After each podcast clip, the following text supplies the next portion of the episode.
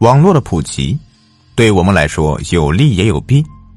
有利的是，它方便了我们的生活；弊端则是它坑害了一大批人，特别是小孩子，让他们小小年纪就沉醉其中，放弃了学业，放弃了理想，放弃了人生，放弃了大好的青春，把一生中最宝贵的时间浪费在了这个虚拟的世界里。在那个网络刚刚盛行的年代，网络聊天、交友和一些大型游戏吸引了无数人。由于电脑还没普及到千家万户，网吧就成了这些游戏和聊天爱好者们的乐园。尽管一小时只有一两块钱，却让我们花光了父母给的所有的零花钱。不仅如此，还让我们想破了脑袋来琢磨如何来赚取更多的钱来上网。虚拟的世界，让那些正值青春少年的孩子们变得冷漠、自私、叛逆，不善于和他人交往，觉得只有自己的网友才是自己的朋友，只有面对他们才可以吐露心声。学习好、工作好，管个屁用啊！都不如自己的游戏账号多几个装备武器，那种受人尊崇的感觉才是他们所需要的。他们完全没有意识到，自己已经被这些虚拟的东西给毒害掉了。张小开，就是这样一个小网虫，刚刚上中学一年级的他，就有了长达四年的网龄了。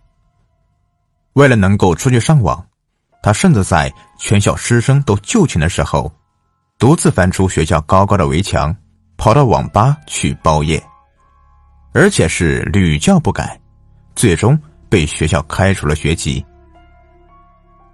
不用去上学了。这么小的年纪参加工作又没人要，于是小开每天不是窝在家里睡大觉，就是从父母那里骗点零花钱，跑到网吧去上网。直到钱花光了，才被网管赶出来。父母给的钱根本满足不了小开的日常开销，不能够上网的日子。对他来说，那就是一种痛苦的煎熬。于是，在一天晚上，他和几个同样很需要钱的小伙伴一起合伙，拿着几把水果刀，打劫了一个下夜班的路人。那一次，他们每个人都分到了一百多块钱。有了这些钱，他们直接买了一些零食，之后就一头钻进了网吧里。很快，钱又被他们花光了。就在他们准备第二次作案的时候，被蹲守在那里的警察叔叔抓了个正着。由于都是一群未成年的孩子，他们只是被关了几天，罚了一些钱就被放出来了。短短的几天监狱生活，让小开没有丝毫的觉悟，反而跟里面被关着押的孩子们学到了更多的不良嗜好。正所谓臭味相投。还和这些人做了朋友，大家每天都一起出去吃，一起出去玩，一起想办法弄钱，生活过得好不快活。这天，小开等人遇到了一个叫东哥的男人。这个东哥出手很大方，说很喜欢小开他们小哥几个，愿意和他们交个朋友，而且为了表示自己的诚意。给了他们每个人两百块钱当做见面礼。这些不经世事、分不清好坏的少年们，自然是很高兴的，就笑纳了，并且把东哥当成了自己最好的朋友。有什么心里话，有什么秘密，都会和东哥说的。东哥也会时不时的给他们一些零花钱，而且特别霸气的说：“跟着东哥混。”绝对不愁吃喝玩乐，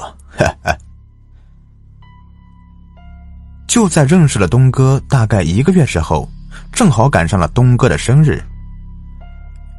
为了庆祝自己的生日，先是请这些小兄弟们好好的喝一顿，然后就带他们去了网吧。十几号人包了一整排的机器，玩的那个叫不亦乐乎。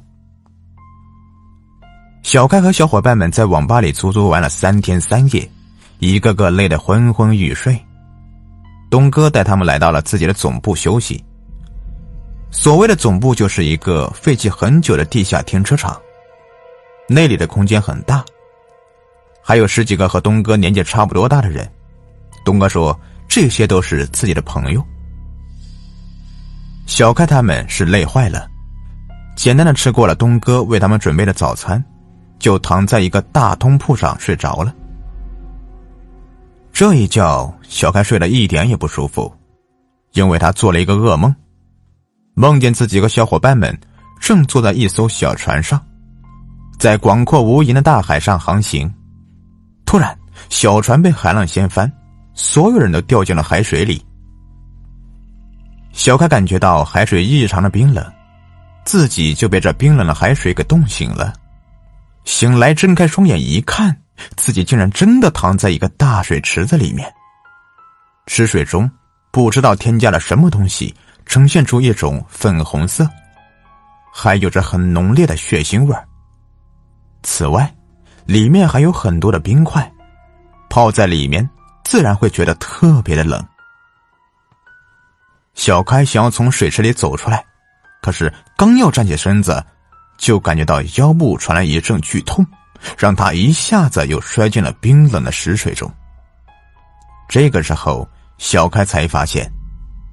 自己的小伙伴们也都被泡在了水池里，只不过，他们像是睡着了一样，静静的躺在那里。一些红色的血水从一些小伙伴的腰间涌出，被一池子的冰水稀释成了粉红色。小开用手在自己的腰部摸了一把，摸到了一条被针线很粗略的缝合起来的伤口。就在这个时候，一群人突然出现在了小开的面前。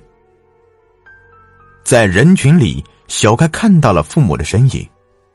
看到小开现在的模样，忍不住泪流满面。所有人看到小开他们和小开父母脸上的表情都是一样的，看起来是又气又心疼。谁也不会想到，那个和大家称兄道弟的东哥。